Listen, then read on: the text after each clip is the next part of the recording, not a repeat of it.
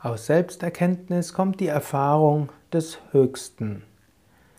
Bhagavad Gita, 5. Kapitel, 16. Vers. Denen jedoch, deren Unwissenheit durch Selbsterkenntnis vernichtet worden ist, enthüllt das Wissen wie die Sonne das höchste Brahman. Hallo und herzlich willkommen zu den Yoga Vidya täglichen Inspirationen.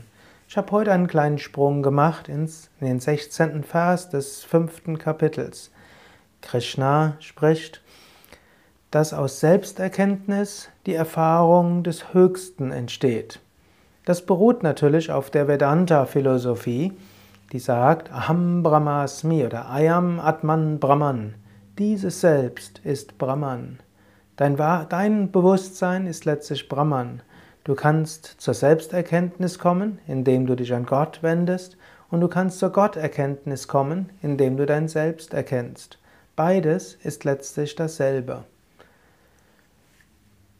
Ob du Luft durchs linke Nasenloch oder durchs rechte Nasenloch einatmest, spielt keine Rolle. Es ist immer Luft.